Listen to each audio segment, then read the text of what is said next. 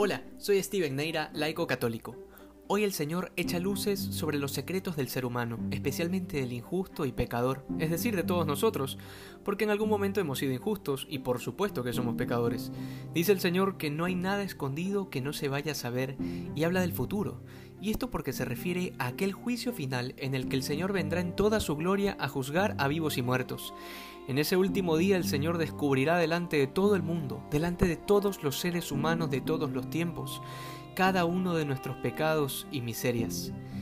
Y bueno, esto no te lo digo porque quiero infundirte miedo, sino para que consideres que en algún momento aquello que crees que es secreto y que nunca nadie se va a enterar, pues que sepas que se sabrá.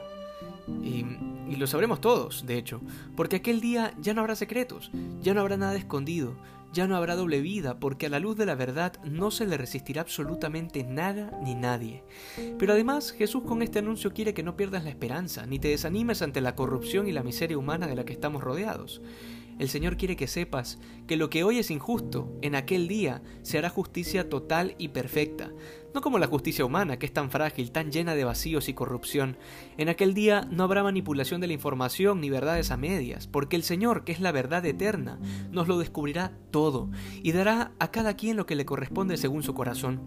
Bajo esta lógica, las palabras del Señor están cargadas de sentido cuando dice que no temamos a nuestros perseguidores, porque no hay nada oculto que no llegue a saberse.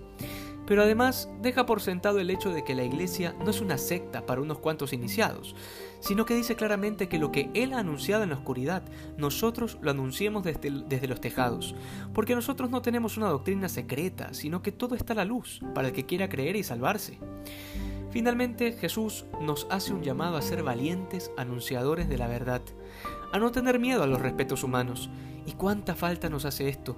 Porque, sobre todo en este tiempo, las generaciones son cada vez más susceptibles, más débiles, más de cristal, porque se ofenden y se rompen por todo. A causa de esta enfermedad, cada vez más gente se pone de acuerdo para ocultar la verdad en la oscuridad, para callar y censurar a quienes pensamos diferente, sencillamente porque les ofende la verdad. Pero Jesús es muy claro, quien me niegue delante de los hombres, yo lo negaré delante de mi Padre. Es penoso cuando un cristiano que tiene vocación para la política, por ejemplo, termina comprometiendo su fidelidad a Dios solo por los respetos humanos, por quedar bien o por ganar un puesto de poder. Y esto, ahora que lo pienso, no solo aplica en la política, sino en cualquier trabajo. Me ha tocado escuchar tantos testimonios de cristianos que por cuidar su trabajo prefirieron negar al Señor, como si Jesús fuese un mentiroso al decir que valemos más que todos los gorriones a los que Dios alimenta, como si el Evangelio fuese un cuento, una metáfora, pero que el Señor en verdad no quiere referirse a que Dios nos cuida en todo momento. Es que hay muchos que se dicen católicos, pero no terminan de creer en la verdad del Evangelio.